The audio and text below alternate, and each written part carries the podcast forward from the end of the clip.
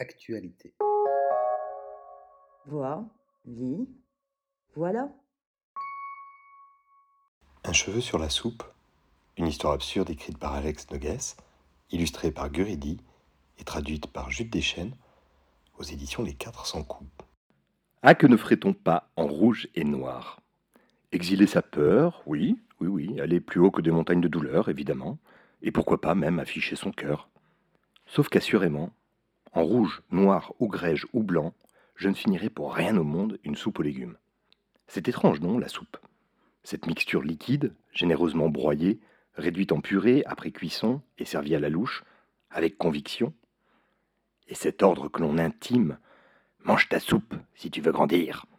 Mais enfin, la croissance est donc conditionnée à l'ingestion de cette bouillie souvent verdâtre? Une sorte de rituel de passage obligé vers l'âge adulte? Aurait-on oublié que l'adulte est un enfant qui est mal tourné, comme disait Franquin Alors, dans ces conditions, quoi de pire qu'un cheveu tombé dans la soupe? Quand on a déjà des réticences à vider son assiette, quel écœurement de découvrir une extension capillaire flottant nonchalante au beau milieu de ce liquide.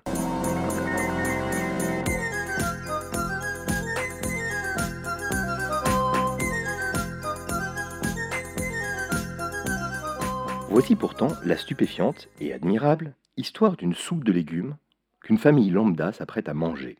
Un papa qui boit du vin rouge, une maman qui est à l'eau plate, et une petite fille qui déteste la soupe, tous trois réunis autour de la table à l'heure du dîner. Scène de vie bucolico-urbaine, dont la quiétude sera troublée, quand la fillette, abasourdie, découvre dans son assiette un cheveu. Elle s'apprête à crier, mais sa mère la devance et hurle. Dans son assiette de soupe à elle, c'est une mouche qui patauge. Appelons-la Zobi, la mouche. Des péripéties presque banales, cela dit, jusqu'à la plonger sur l'assiette du père, où là, c'est un chapeau melon qui flotte. Ah oui. Il flotte.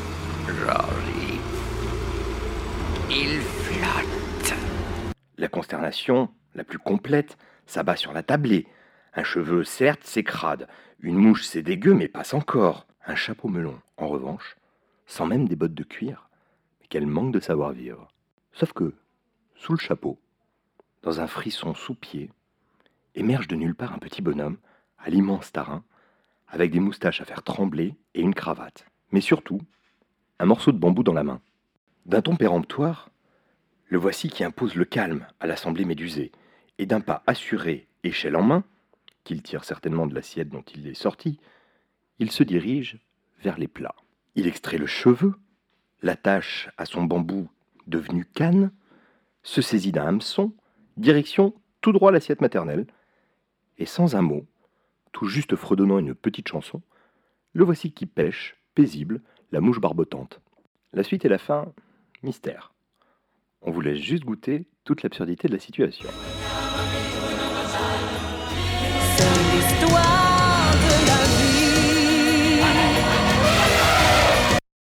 Du noir, du rouge, d'immenses pages de grège, voilà comment la messe est dite. Cette histoire de dîner absurde vire à l'épopée délirante, improbable, sidérale.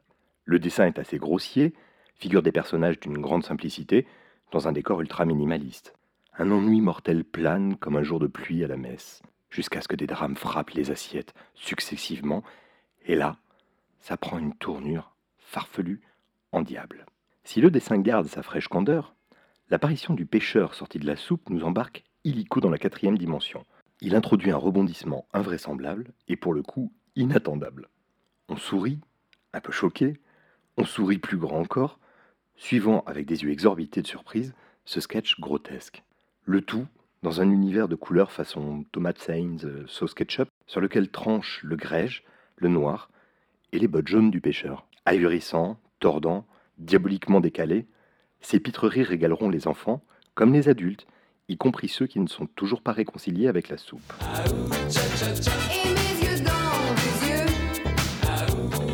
Ce n'est pas l'amour à la plage, mais l'aventure au coin de la table, surgissant sans prévenir ni crier gare. Délicieux. Comme toujours, le texte et les visuels sont à retrouver sur www.actualité.com Merci de votre écoute et à bientôt.